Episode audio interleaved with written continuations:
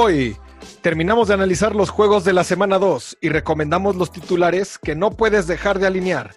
Pásenle, que ya comienza. Fantástico Tocho. Con sus anfitriones, Mansa, Mayer, El Crío y Toño. Bienvenidos a un episodio más de Fantástico Tocho, el podcast semanal de Fantasy Fútbol en español. El único que en una hora toca lo más relevante del fantasy en el idioma de Pedro Infante. Yo soy Mansa y me acompañan todos los fantoches, el crío, Mayer y Toño. Hola. Hola, hola a todos. Hola. Ya es jueves, hoy hay NFL otra vez. ¡Partidazo! ¡Juegazo, juegazo! Gracias a la fantochada que nos oye cada semana y a los que se han suscrito al podcast y nos siguen ya en Facebook y Twitter. Hoy tenemos un episodio muy interesante, vamos a analizar los demás juegos de la semana 2. Ya analizamos algunos en el episodio anterior y tenemos los esperadísimos titulares de la semana. Bueno, y antes de pasar a los juegos, dado que hoy es el, el Ohio Bowl y ya hablamos de él en el episodio anterior, tenemos una pregunta en Twitter de Andy Michael Beth que Uh. nos, nos dice, hola fantoches, tengo un trade Chubb por Jonathan Taylor. Eh, y nos pregunta qué opinamos. ¿Cómo lo ven? A ver, Yo la verdad me quedaría con Chop. Yo en lo Yo personal. también. Este, no, no es que Jonathan Taylor no sea una buena opción. Yo creo que a- a- ahora con lo de con la lesión de este Marlon Mack, yo creo que pues, se tiene mucho más fuerza. Sin embargo, Naheem Hines también está demostrando que tiene. Entonces no sabemos. Yo no creo que todavía queda muy dudoso cómo está esa situación en Indianápolis, ¿no? Sí, que- y, Chubb, la verdad es que pues es un RB1 que tiene volumen, que cacha pases, que tiene dinámica. A mí me gusta más Chubb, no sé ustedes qué piensan. sí, es muy temprano para, para pensar en cambiar a uno de los primeros cinco opciones de absolutamente todos los drafts. El corredor que, el segundo corredor que más yardas tuvo el año pasado, por alguien que es un novato que, si bien promete mucho, sobre todo con, con la situación, bien dijiste que no va a estar solo en el backfield de Indianapolis. Creo que es muy, muy temprano para tomar una decisión así. O sea, yo en este caso sería conservador y me quedaría con Chop mil veces. Yo creo que es un Yo- caso yo- similar en, en ambas opciones. So, los dos son el corredor uno. Ya, ya dijeron que el titular con la salida de Mac va a ser Jonathan Taylor. Creo que los dos son el corredor uno. Los dos tienen competencia en, en los pases. En el caso de Taylor tiene a Naheem Hines y en el caso de, de Chubb tiene a Karim Hunt. Sí es cierto que la apuesta segura es quedarte con Chubb. Ya sé que yo siempre soy el abogado de los rookies, pero yo me arriesgaría. O sea, que, creo que el upside que te puede dar Jonathan Taylor por el talento que tiene y por las expectativas que hay es bueno. yo me quedaría definitivamente con, con Chop, porque pues, no es como que haya llegado Karim Hunt porque él lo estaba haciendo mal, sino más bien llega Karim Hunt como, bueno, del año pasado, pues, en primera porque era un regalo, y en segunda porque pues necesitan darle armas a Baker Mania porque está muy limitado. y más bien poco a poco va a hacer puro pase check, puras cosas así, y yo creo que Chop va a tener una gran temporada, igual que Hunt, y yo creo que le están vendiendo el hype de Jonathan Taylor, y, de- y no debes de comprar en hype, es como comprar Bitcoin cuando estaba en 15 mil dólares. Yo sí me iría con Taylor. O sea, ¿no? ¿tú, O sea, yo crees cre- que, ¿tú crees que Taylor va a acabar en la temporada arriba de Chubb? Yo le pongo salsa a que Taylor va a acabar con más puntos fantasy que Chop. Salsa. salsa, Yo, yo la tomo, ponle Venga. salsa. Formato estándar. Ponle salsa. Venga. Sí, formato estándar. Muy bien. Y en otras noticias eh, que hay, y creo que justo esta es la semana en la que no hay que caer en justo esas reacciones eh, exageradas o, o dejarte llevar por lo que pasa en la semana 1, porque he visto casos de gente que está tirando a Kenny Goladay por agarrar a Robbie Anderson o tirando a, a- Godwin por agarrar a, Malcolm Brown. O, eh, o sea, no, no tienes que agarrar un waiver si tu equipo está bien y está lesionado por un par de semanas. Y, creo que hay, hay varios casos en, las noticias, como bueno, ya vimos que Michael Thomas ya confirmaron que va a estar fuera algunas semanas. Eso vuelve interesante a Jared Cook y, y a Camara, que va a tener muchos más targets. ¿Qué opinan ahí de, de Sanders? También, claro, se va a beneficiar sin duda. Es un- Los que más se van a, a beneficiar son Sanders y Cook. Sí, sin duda.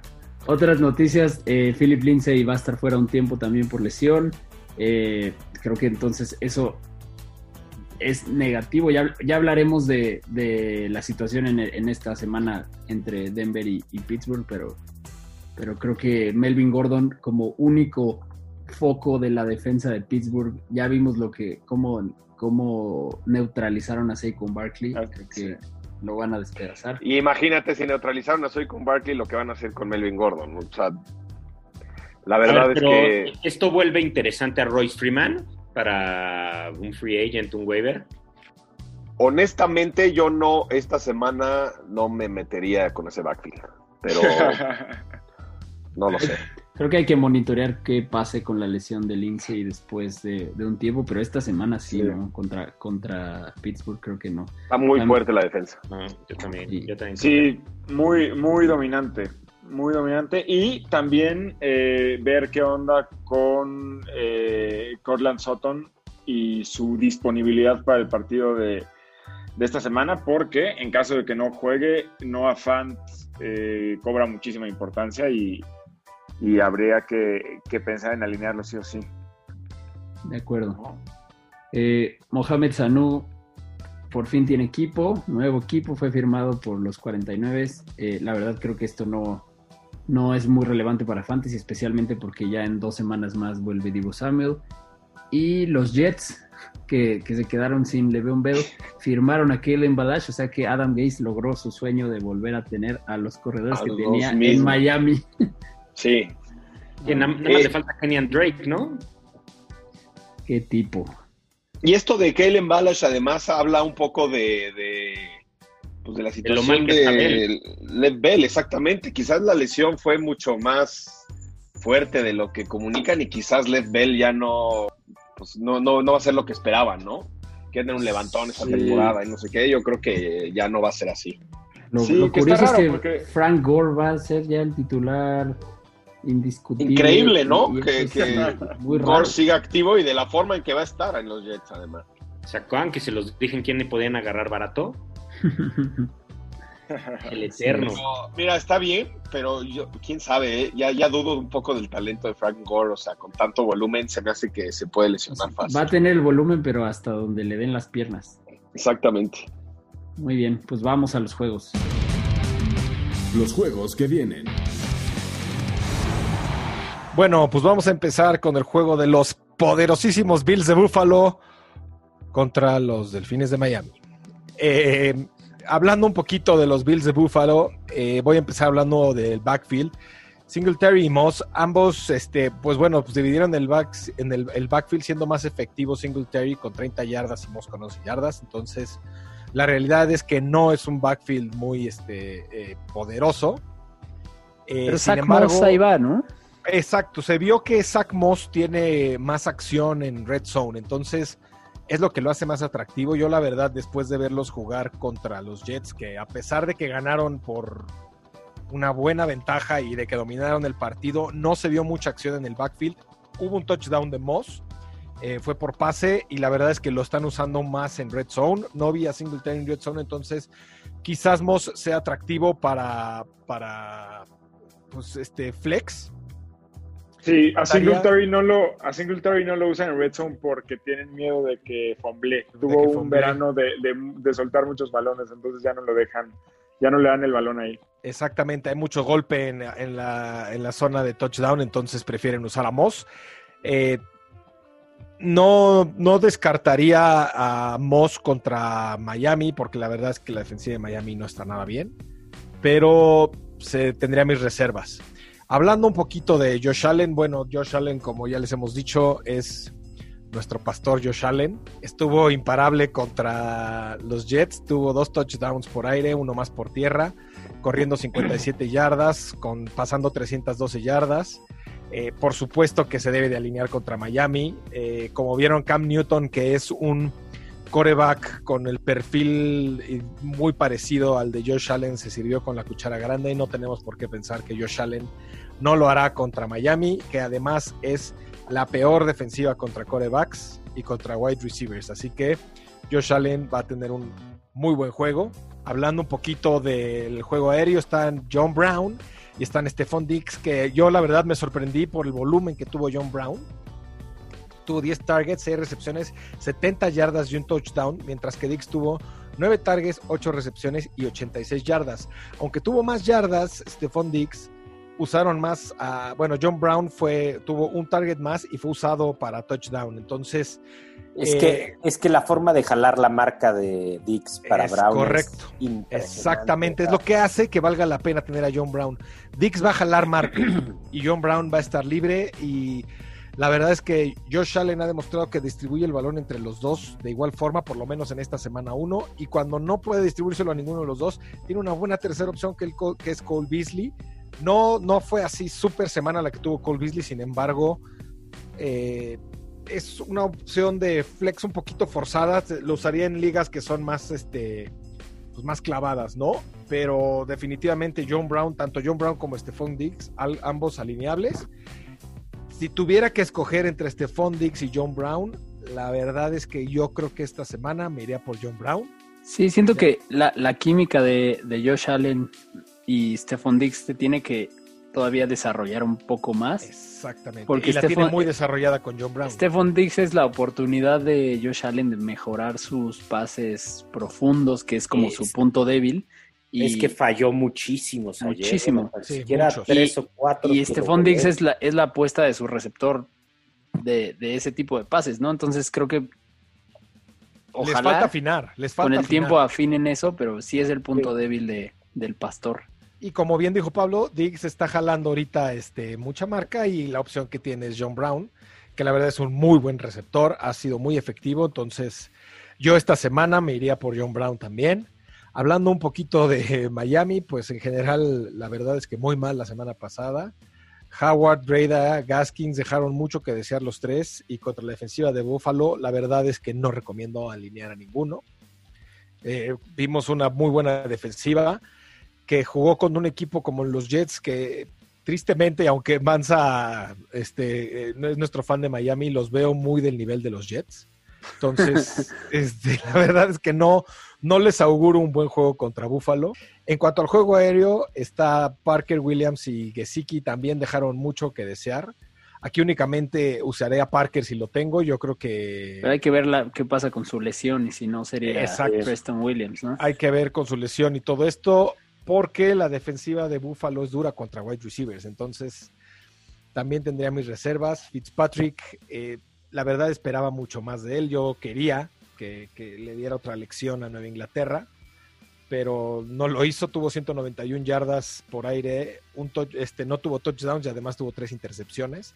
Entonces, pues nos decepcionó Fitzpatrick y por supuesto que no lo recomendaría tampoco contra los Bills de Buffalo. Yo sé que Mansa tiene este.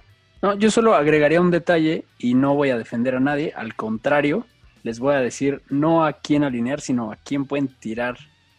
Matt Brida, contrario a lo que digo, se venía diciendo, va a ser Howard, va a ser Brida, había gente que drafteaba a Matt Brida antes que a Jordan Howard, y la sorpresa fue que Miles Gaskin fue el corredor uno, tanto en pases como en, en, en, en carreras, y, y quedó muy claro que Matt Brida es el tercero y Gaskin dentro de lo que cabe no, no lo hizo mal y Jordan Howard tuvo su touchdown. Eh, Matt Brida creo que es el corredor que puedes tirar de tu equipo. Y yo no, yo mira, honestamente no recomendaría involucrarse con el backfield de Miami. La verdad. Oye, Pero- Mansa, ¿y cuándo empieza la sombra de Tua a... Esa es una Pues- buena pregunta, ¿eh? Fitzpatrick pues, tuvo tres intercepciones. Yo creo La que gente, yo cada- estuve escuchando que ya la gente lo pedía, ¿eh? pues cada, cada intercepción lo van a ir pidiendo más. Lo van a pedir mucho, pero van a hacer todo lo posible porque no tenga que jugar esta temporada. Mm, Quieren hacer un que- Mahomesito. A ver, pero Fitz es un armslinger, ¿no? Y, y Tua es un playmaker. Y necesitan gente que haga jugadas. Sí, yo, o sea, no, la verdad yo no creo que a Fitzpatrick le vaya a ir en general tan mal como le fue en la primera semana. Yo todavía le doy ahí un poco el beneficio de la duda. Pero sí, la verdad, lo o sea, tras lo que demostraron la primera semana, creo que por lo pronto. Le no falta vale un poquito más de estructura, ¿no? A Miami todavía. Sí. Quizás a, a mediados de la temporada eh, em- empecemos a ver mucho más resultados de Miami. Por ahí de la semana 9 yo creo que ya van a empezar a, a agarrar la onda. Sí, de acuerdo. Yo Sí. creo que en tres semanas vamos a estar hablando de waiver en Tua. Tiger Bailoa. A Tua, no sé, no sé. Sería buenísimo.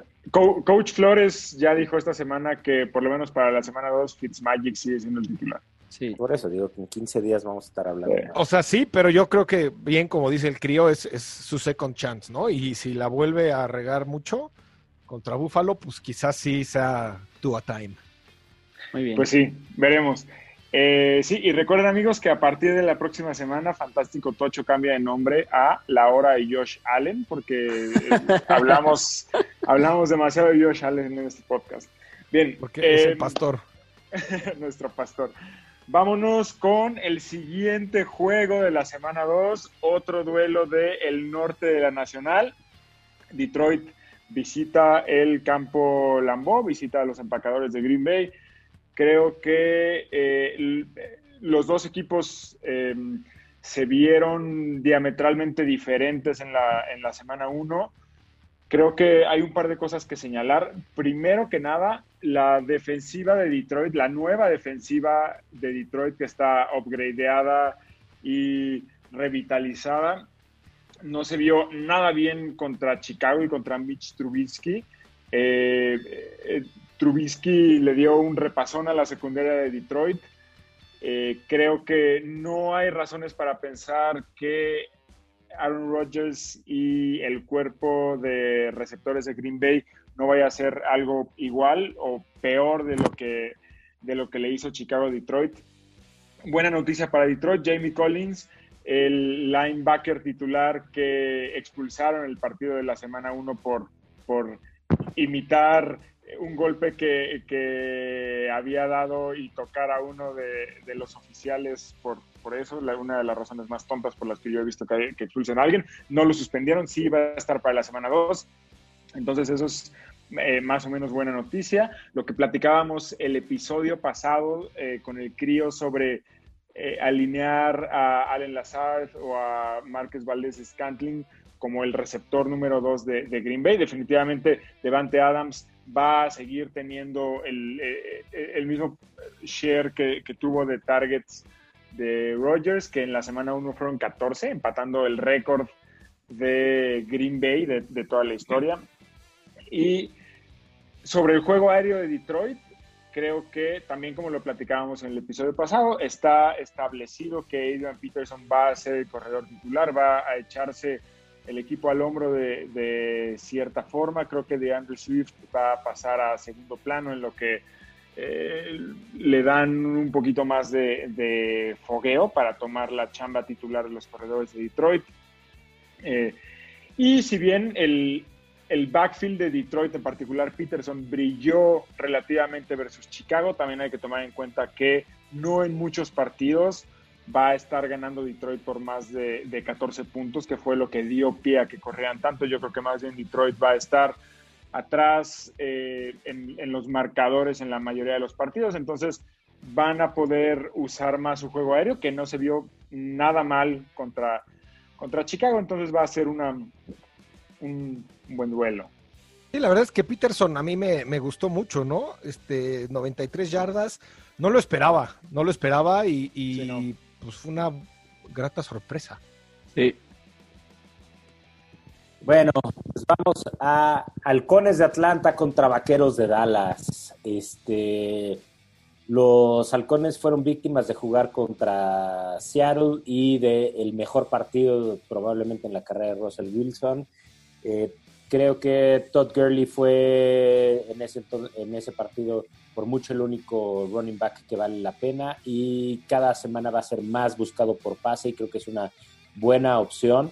La que tengo en contra es que no creo que los halcones vayan a estar mucho tiempo arriba del marcador y que y, y entonces que puedan usar a Gurley en la carrera en ese tiempo, pero por otro lado creo que van a tener que manejar el, el, el, el reloj y este y, Todd, y es una buena opción. Eh, ya lo hablábamos el martes de Russell Gage, Julio Jones y Calvin Ridley, eh, que fueron tratados de manera idéntica con Matt Ryan.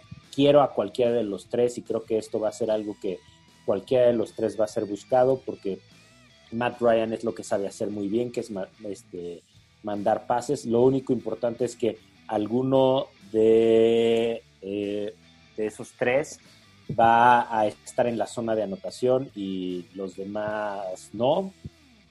Eh, Hayden Hurts, algo que comentar acerca de él, Mansa. Uy, mi muchacho. Ah, Yo, tu chavo, tu chavo. mi chavo. Yo creo que todavía. La verdad, no, damos- no, le- no entiendo. Le, dam- le damos este, el beneficio de la duda. Sí, denme, denme una semana más. La verdad, no entiendo.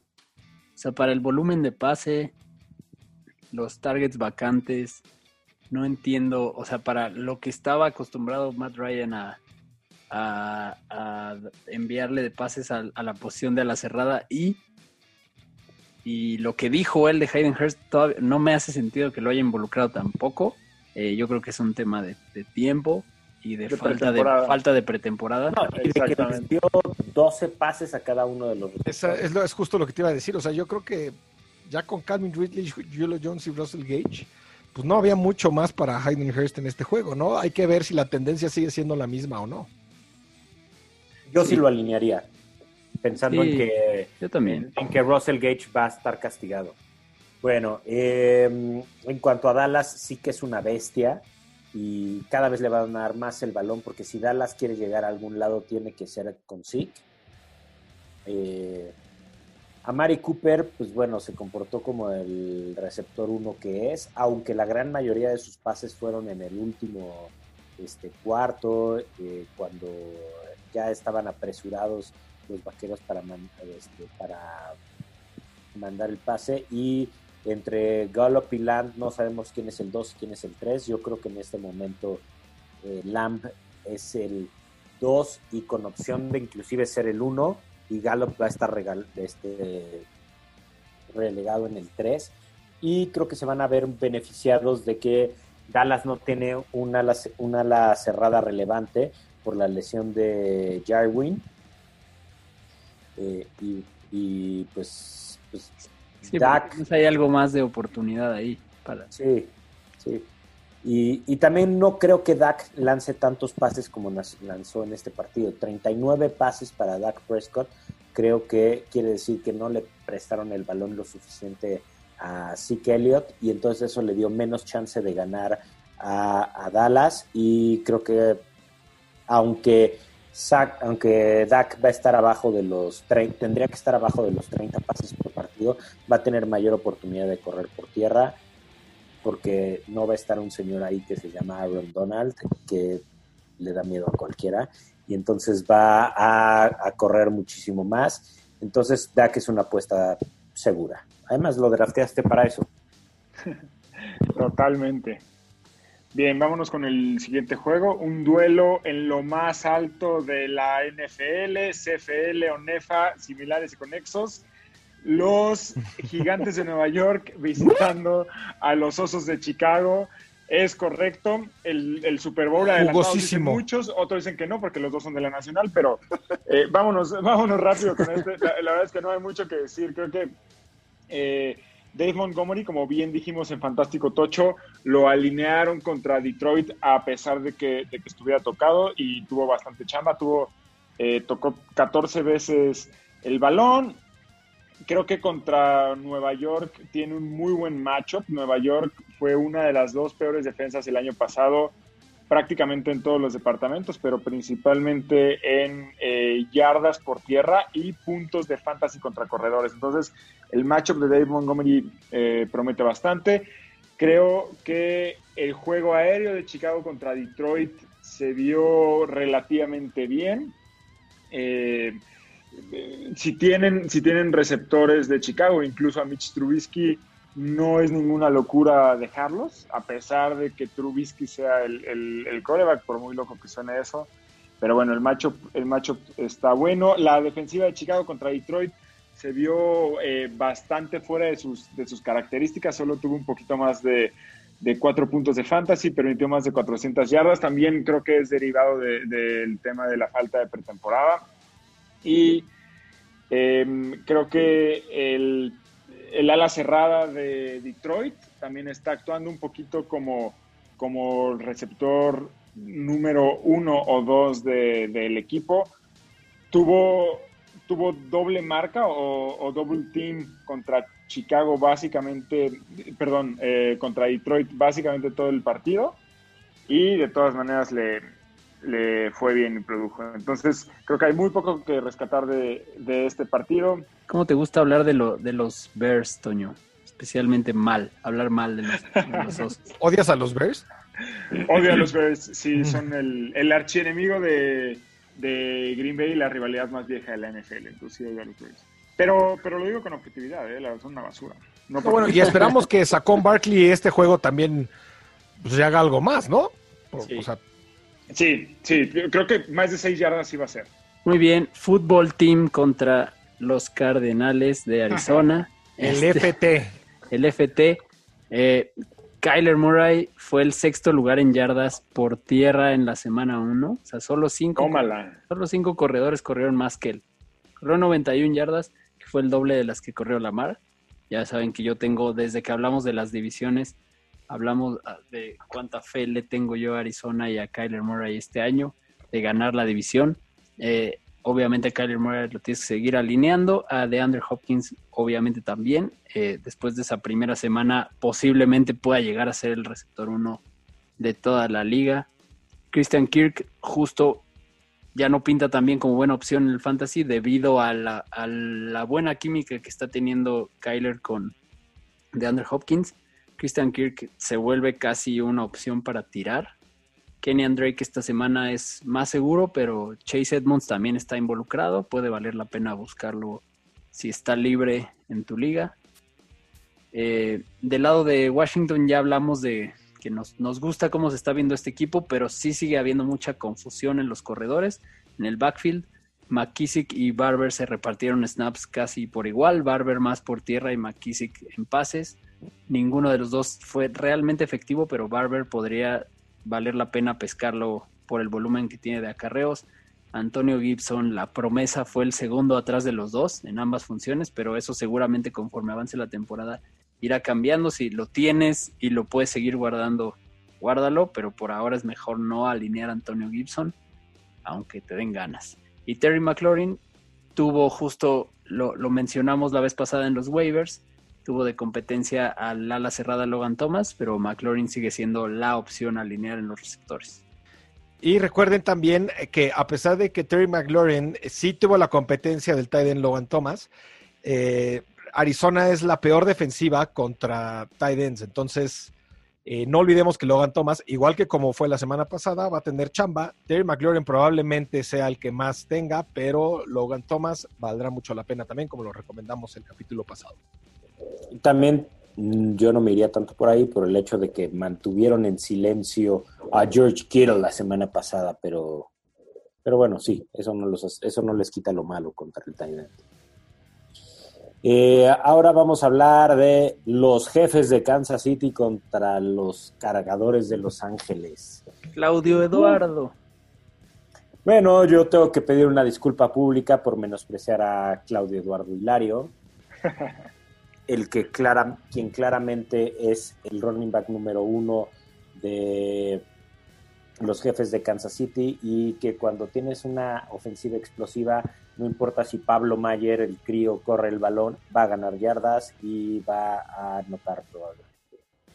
Eh, lo que les tengo que dar una gran advertencia es no caigan en el juego de Sammy Watkins. Pasó el año pasado. El Igualito. año pasado tuvo tres touchdowns, en este solo tuvo dos. Este, pero a ver, Sam- Sammy Watkins con los jefes ha tenido solo seis partidos con siete o más recepciones y cuatro juegos con 100 o más yardas. Esto es de 2018 a la fecha. Este, el año pasado nos hizo lo mismo en la semana 1 y lo peor es que cuando tiene ese buen partido, el que se, el, el- a- es a costillas de Tyreek Hill, entonces nos mete mucho ruido. Ojo Pero también. también es porque Tyreek Hill está jalando mucha marca, ¿no? Y pues es la opción que queda disponible.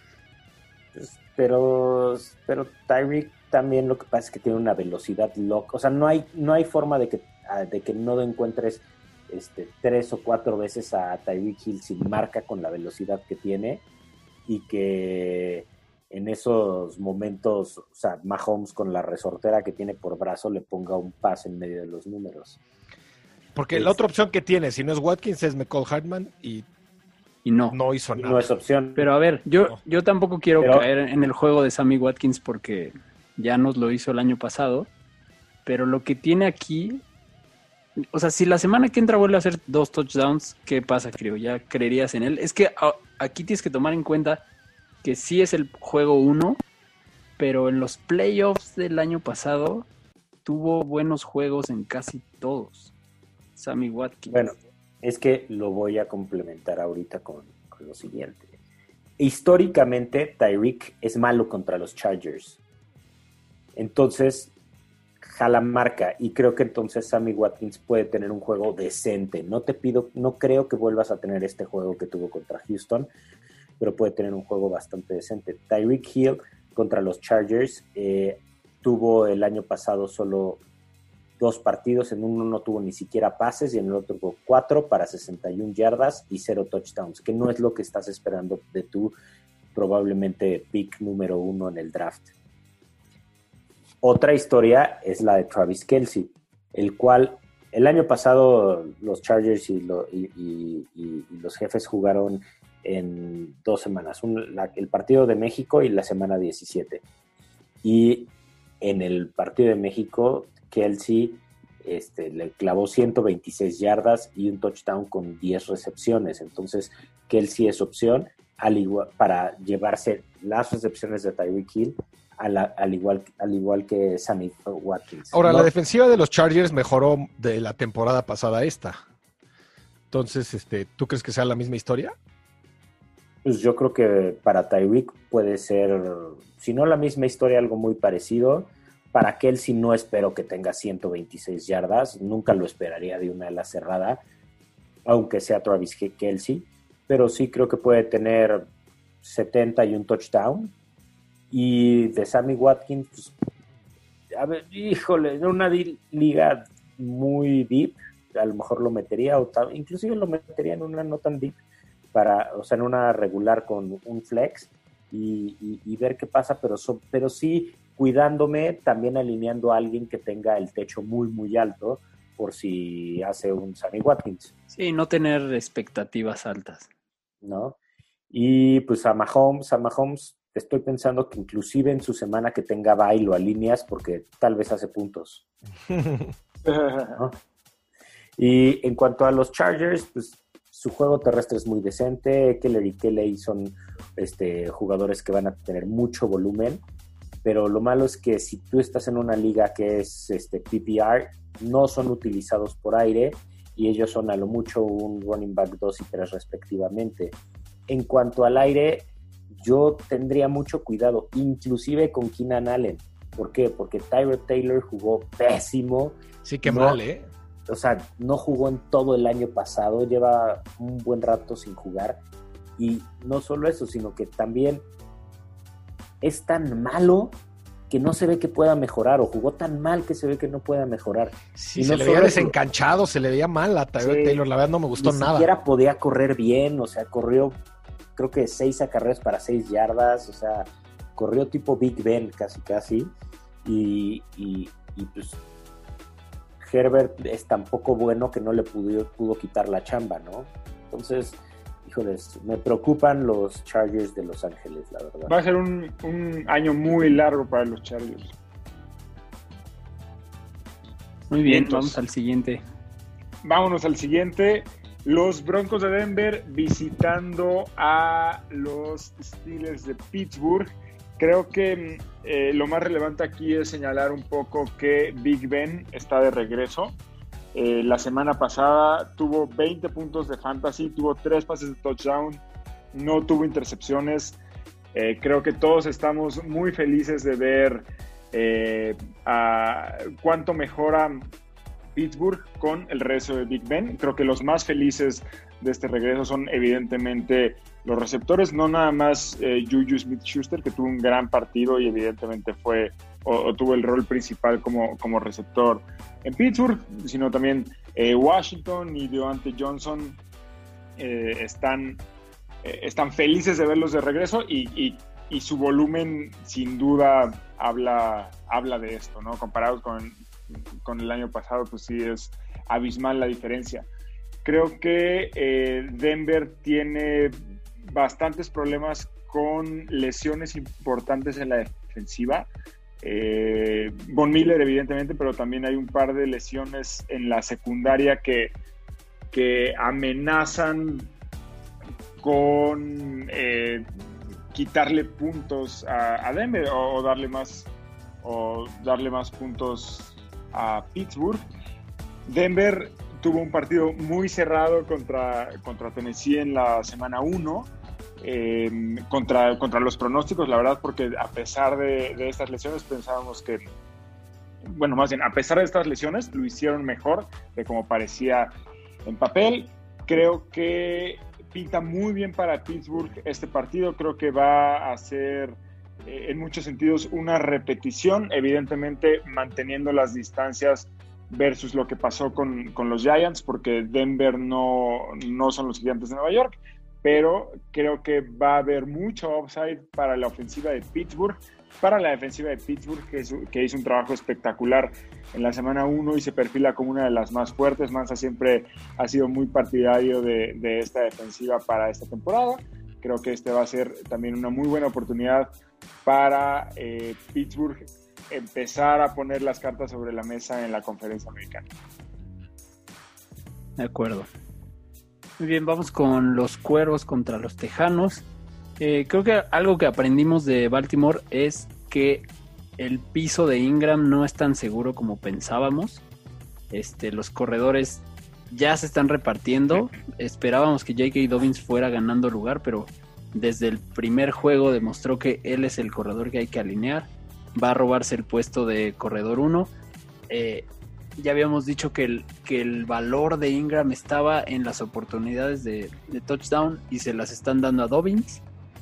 que digo, tuvo 22 yardas y 2 touchdowns, que era el tipo de buenos juegos que te daba Mark Ingram, ¿no? Entonces, sí está cambiando ahí un poco el rol.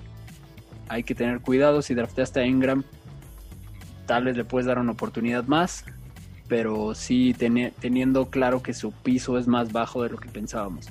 Mark Andrews, ahora que ya no tiene competencia con Hayden Hurst, ya es el, el tight end de élite que esperábamos. Marquise Brown lo alineas con confianza y Lamar, ni qué decir, ¿no? Obviamente lo vas a alinear. Del lado de Houston, de Sean Watson necesita aclimatarse a la vida sin DeAndre Hopkins Varias veces lo vimos en el, en el juego de kickoff corriendo desesperado. Además, este matchup es muy difícil. Eh, ¿Ustedes considerarían streamear a alguien más y guardar a Watson si lo tuvieran para este juego? No, claro que no. No, no, yo creo que no. Yo creo que ya se está adaptando. Sí, tienes mucha razón en ese comentario de adaptarse a la vida sin Hopkins. Se notó que le hizo falta. Sin embargo, ya está adaptándose con este Will Fuller, ¿no? Entonces, este, yo creo que lo va a hacer mucho mejor esta segunda semana. Pero el que no se ha adaptado es Will Fuller, o sea, se veía descanchado, se veía mal, se veía que, o sea, tuvo, tiró pases más y no sé quién hace los, este, los, los schedules de los horarios, pero ponerte a los, a, los jefes y luego a los cuervos es así como de que ni siquiera son de tu división, son de tu conferencia, pero no de tu división. Es así como de quiero que empieces 0 y 2, Sí, la verdad tienen un calendario muy difícil. Porque después van contra los Steelers y luego contra los vikingos. O sea, o sea de hecho se decía que Houston tenía todo para empezar 0-4 a pesar de ser un buen equipo y además, la verdad es que el lunes vimos a los Steelers bastante fuertes, entonces, este... y su división es muy respetable, o sea, la verdad es que, o sea, a ver, son mejores que Jacksonville, pero Jacksonville dio batalla. Y no sé si son mejores que Indianapolis y este ay y que los Titanes. Sí, está Creo difícil. que sí, no. Está, Y, está difícil. y empezando así más, ¿no? Pero bueno, como bien dicen, darte el lujo de sentar a Watson es demasiado arriesgado. Obviamente también vas a alinear a Fuller a pesar de todo, porque se perfila para ser el, heredero de los targets de Hopkins. Y a Brandon Cooks no hay que descartarlo todavía. Venía de, de la lesión. Eh, hay que tener expectativas igual de que es un matchup difícil para, para el equipo en general. Y David Johnson demostró que sigue vivo y con mucha oportunidad para fantasy. Y la lesión de Duke Johnson lo vuelve a una mejor opción. Aunque igual para él el matchup es difícil. Es que, a ver, regresando a tu pregunta de Deshaun, este, pues, ¿quién? Mark, este, ¿quién, quién, quién, quién podría ser? O sea, Pues no, no, no te aventarías si te encuentras en waivers y tienes un espacio en tu banca a Gardner Minshew en vez de... no, no, a Garmin Minshew no. No sé. A lo mejor a Dwayne Haskins. Híjole, mano. Yo, yo prefiero a Minshew mil veces que a que a Haskins. Haskins, yo también creo. Yo, yo no, ¿eh? Yo creo que yo sí estoy con el crío en esta. Yo también preferido en Haskins. ¿Y Pero qué, Ya bueno. veremos. qué me dicen del Big Ben? Ahí está muy libre también en algunas ligas. Él me gusta Sí. más. Nada. Él me gusta más. Por lo menos el lunes demostró que viene con galleta. El O sea problema del Big Ben es que va contra Denver, ¿no? Pero Pero bueno, o sea, creo que lo que es importante aquí decir es que puedes tener un coreback de los más importantes, pero en un matchup así no está mal considerar un streamer. yo creo que si lo drafteaste, lo tienes que empezar. O sea, sí debería haber una regla no escrita del fantasy: es que si lo drafteaste en una sexta, quinta ronda, cuarta, tienes que empezarlo al menos cuatro partidos. Aunque, te- aunque la verdad es que sí lo que tiene en contra es que tiene unos, unos matchups muy difíciles. Pero bueno, otra cosa mariposa. Muy bien, vamos al que sigue, los Patriotas. Los Patriotas contra los Halcones Marinos de Seattle. Eh, hablando un poquito de Nueva Inglaterra, Cam Newton en la semana 1 demostró que viene con todo. De vuelta tuvo un juego, no muchas yardas, 155 yardas por aire, pero 75 por tierra y dos touchdowns, lo que lo hace muy atractivo. Corre como loco Cam Newton y la verdad es que es bueno para hacerlo además. Este, esperamos lo mismo contra una defensiva como la de Seattle, porque es permisiva con los, con los corebacks. Hablando un poquito del backfield de Nueva Inglaterra, no sé ustedes qué sientan, pero Sonny Michel y James White mí no me convencieron. Este, la semana 1 no me gustó, como, como que no lo siento muy definido ahí el, el- el backfield, ¿no? Más bien yo creo que lo que le dio vida a Nueva Inglaterra, lo que le dio vitalidad fue Cam Newton y un poquito también está Julian Edelman, que, que pues la verdad es bueno. Eh, creo que todavía hay campo para mejorar, le falta adaptarse con Cam Newton, pero este pues básicamente es lo rescatable de Nueva Inglaterra. No estoy tan contento con el equipo todavía. No sé si ustedes este, tengan otra opinión. Pero O sea, a mí cre- no me convenció. Sí, dime. A mí eh, hubo cosas de Nueva Inglaterra que me gustaron mucho, en particular Cam Newton y cómo lo usaron para correr. Eh, muchas partes del partido parecía que estábamos viendo a- al equipo de Carolina en el, el año en que, en que Newton fue MVP. Creo que... Ah, no, claro, y, y- y es lo que digo, lo más rescatable en Inglaterra sin duda es Cam Newton, ¿no? O sea, Sí, ese es... pero creo que el, el ataque terrestre en Inglaterra va a ser completamente diferente a lo que estábamos acostumbrados. Creo que Newton va a tomar un papel protagónico, lo cual sí es 100% en detrimento de el backfield nominal de Nueva Inglaterra. O sea, Casi- creo que van a correr un montón, pero casi todo va a ser con Newton. Casi que corre, exacto, casi que es mejor corredor que Sonny Michel y que, y que James White, me explico, o sea, entonces... es mejor atleta que esos dos, sin duda, y es Sin de duda. los mejores atletas de la liga. Y, y pues Juli- Julian Edelman, este, yo creo que sí es alineable contra los Seahawks. Este, vamos a ver cómo le va. Hablando un poquito de Seahawks, pues vamos a empezar hablando de Russell Wilson, ¿no? Que la rompió en la semana 1 con 322 yardas, 4 touchdowns. Eh, aunque Atlanta es la sexta defensa que más puntos permite en la posición, el talento de Wilson es innegable. Este, es difícil que tenga una semana igual contra la defensiva de Nueva Inglaterra, que a pesar de las bajas que tuvo por los opt-outs, demostró tener calidad. Contra Miami. Contra Miami, exactamente, que fue contra Miami, ¿no? Entonces, este, pues contra Seattle va a ser una cosa distinta, ya lo veremos. Chris Carson hizo más ruido por su, to- por su touchdown por aire que por su calidad en tierra. Eh, hay que tomar en cuenta que únicamente tuvo 21 yardas por tierra, ¿sí? Entonces, eh, al parecer tuvo un buen juego, pero fue por el touchdown que tuvo por ahí. Hay que tener cuidado con Chris Carson. Yo creo que sí es un running back con talento.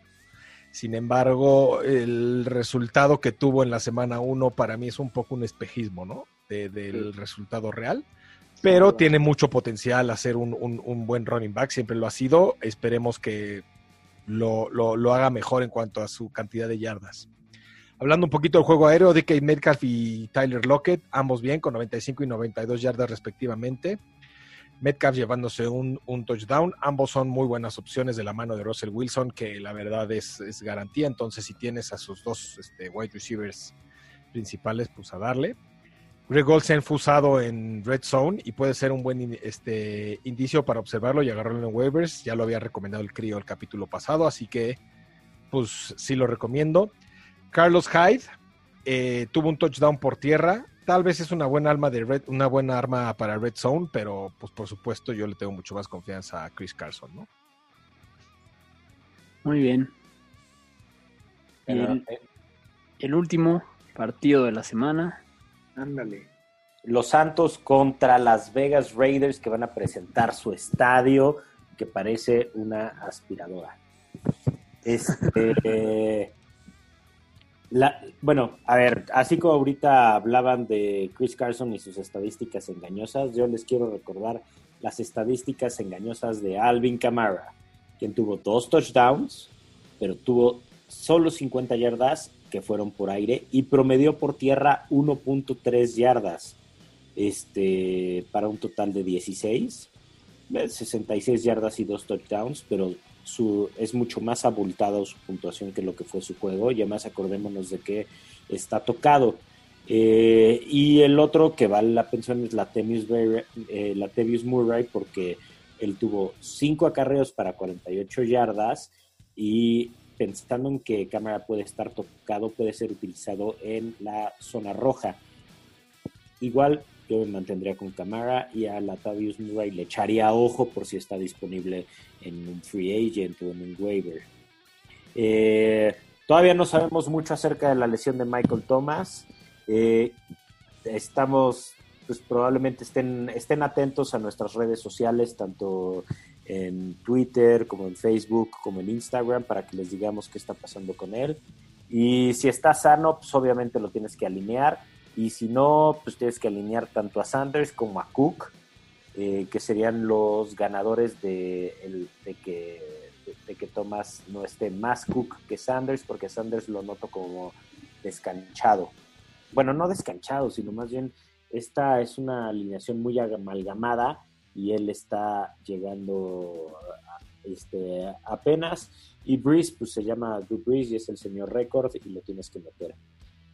Los Raiders, pues ya hablamos el, este, en los fantásticos de la semana el martes acerca de Josh Jacobs y, lo, y el trabajo impecable que hizo. No te estoy diciendo que va a tener otra vez tres touchdowns y todo lo que y todo lo demás, sino que simplemente pues, lo tienes que alinear porque así lo drafteaste y porque es un crack y va a tener muchas yardas y va a estar usado en la zona de anotación. Eh, Rocks cumplió y fue el wide receiver más buscado por, por Derek Carr, pero si lo que quieres es una apuesta segura por aire, pues ese tiene que ser Darren Waller, que sí es un tight end elite. O sea, ya no hablamos de la línea de los cinco puntos, sino hablamos de más allá. Y Darren Waller es elite. Y al que no quiero ver en este momento es a Derek Carr, porque él es un game manager. él anda mandando pasecitos, mandando cosas como para que la ofensiva siga corriendo en- y no es alguien que te pueda dar un este ni piso seguro ni un techo muy alto en fantasy y puedes este, buscar entre los streamers, no sé, a un Drew Lock, a un Ryan Tannehill, a un este Garden Minshew. Garner Minshew, nuestro amigo, nuestro, este, si, si, si, si eh, Allen es el pastor, Garner Minshew es el acólito de este podcast. Entonces, Y, también está el, el tema de Brian Edwards, que era el, el otro receptor especulativamente interesante y que creo que todo aquel que lo tenga lo puede tirar a la basura de una vez, No, porque Henry Rocks es el bueno. Y pues esto acaba con los partidos de esta semana. Esperemos que sean muy buenos y que sean más predecibles, ¿no? Porque fue muy Muchas sorpresas. predecirlo la semana pasada. Falta de pretemporada. Pues vamos con los titulares de la semana. Titulares de la semana. Bueno, yo les voy a recomendar a Matt Ryan contra los Vaqueros. ¿Por qué? Porque es Matt Ryan porque tiene este cuatro superarmas por aire y un running back que también recibe pases y porque porque es un crack. Muy bien. Yo les voy a recomendar una semana más, no crean que todas las semanas les voy a recomendar al mismo, pero esta semana repito a Josh Allen. Te va a servir con la cuchara grande como, como se sirvió Cam Newton. Eh, la verdad es que contra Miami los va el matchup, a- el matchup. Los va a despedazar, el matchup se presta.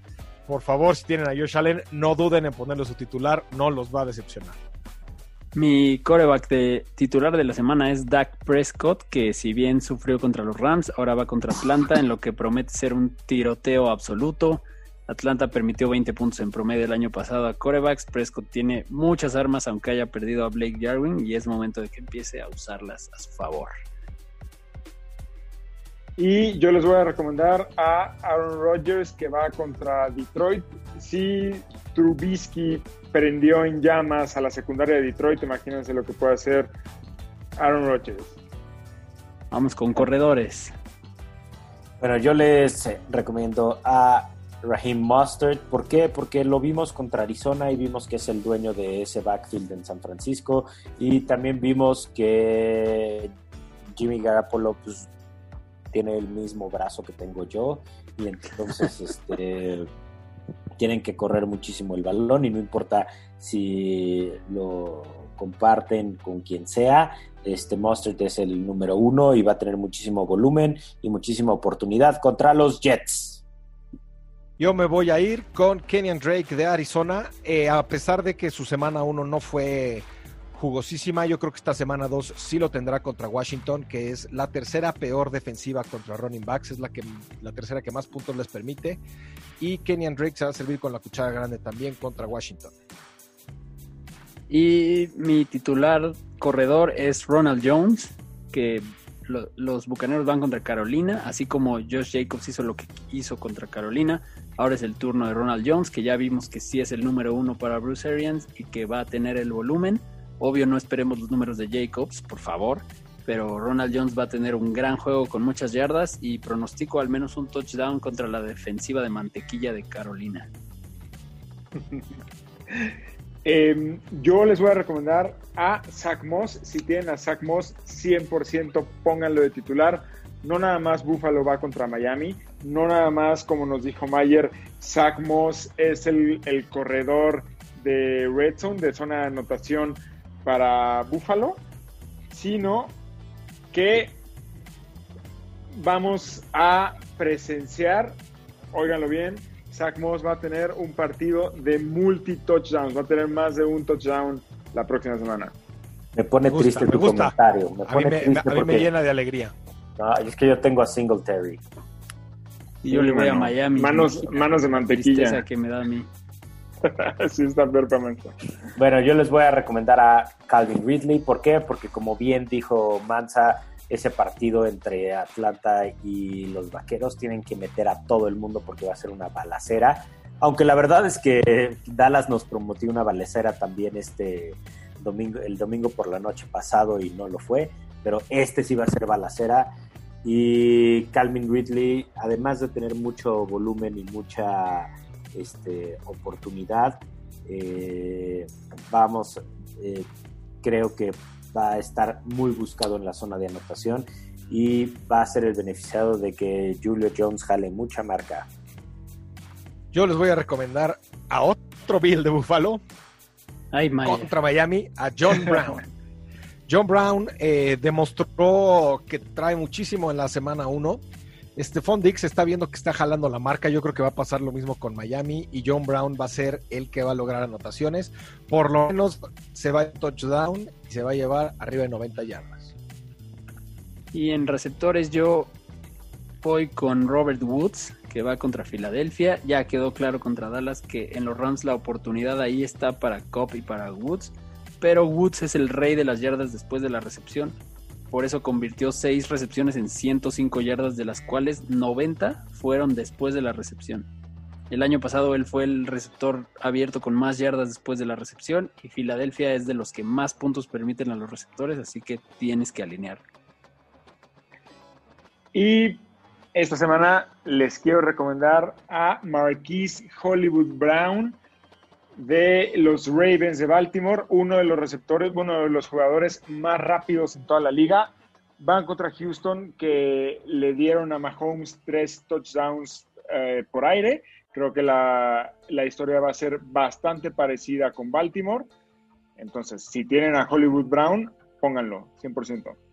Además, yo creo que si tienes a alguien de Kansas City y de Baltimore, pues aunque esté, aunque sea el aguador, mételo, ¿no? O De sea, acuerdo. le reparten a todo el mundo. Bueno, en cuanto a las salas cerradas, yo les voy a recomendar a alguien que ya hablamos tanto que le deben de silbar los oídos, que es Dallas Goddard contra los Rams. ¿Por qué? Porque la química entre Carson Wentz y Zach Ertz viene a la baja, mientras que la de él con Dallas Goddard viene a la alta.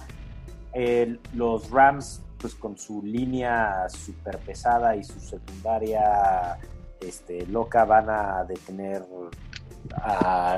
afuera de los números de a la corrida y creo que el beneficiario de eso va a ser Dallas Goddard, además de que al día de hoy siguen los problemas en el contrato con Zach Ertz y Filadelfia. Inclusive no me, no, no me dejaría de llamar la atención un trade de un super tight end en algún momento de la temporada. Depende de cómo vaya el récord de Filadelfia.